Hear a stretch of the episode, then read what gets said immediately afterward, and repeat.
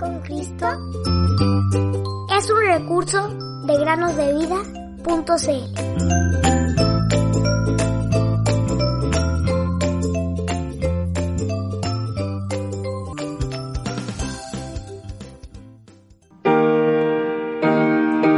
Mandamiento nuevo les doy, que se amen los unos a los otros, como los he amado. Ámense también ustedes los unos a los otros. Juan 13:34 Hola niños y niñas, ¿cómo están? Sean bienvenidos a un nuevo programa para meditar en la palabra de Dios y escuchar historias que animan y confortan nuestro corazón.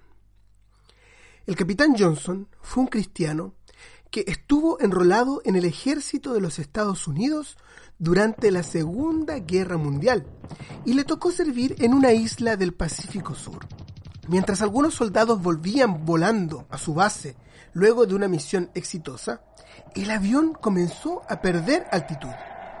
Poco a poco los motores de la aeronave comenzaron a perder potencia, de manera que la tripulación debió aterrizar de emergencia en una isla que justo sobrevolaban, en un terreno que parecía seguro para aterrizar.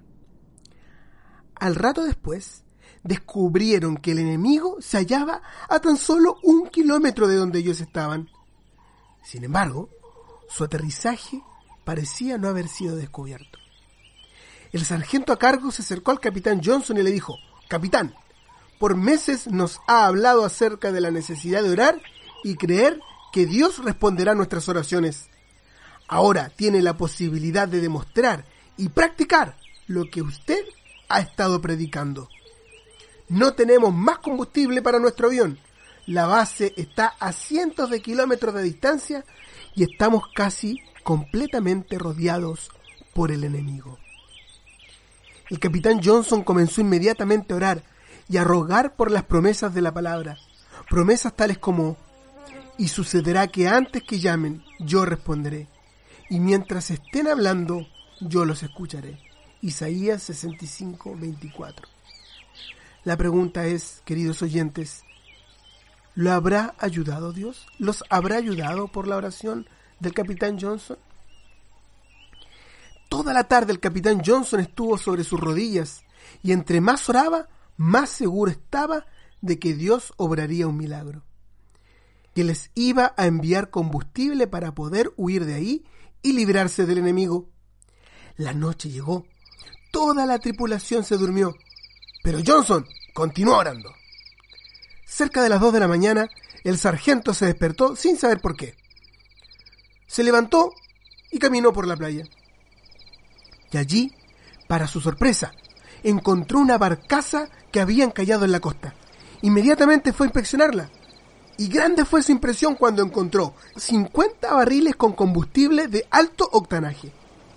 A las pocas horas, la tripulación pudo volver a salvo a su base aérea. Poco tiempo después, la tripulación descubrió que un buque tanque de la Armada estadounidense luego de descubrir que navegaban en una zona infestada por submarinos enemigos, dejó ir gran parte de su carga de combustible con el propósito de minimizar el daño de un eventual torpedo. Los barriles con combustible fueron puestos a la deriva a casi mil kilómetros de distancia de donde llegaron a parar, justamente allí donde el capitán Johnson y la tripulación habían sido forzados a aterrizar. Queridos amigos y amigas que nos escuchan, Dios fue quien condujo una de las barcazas a través del viento y las olas por casi mil kilómetros para que encallara a menos de 40 metros de donde estaban aquellos atribulados hombres.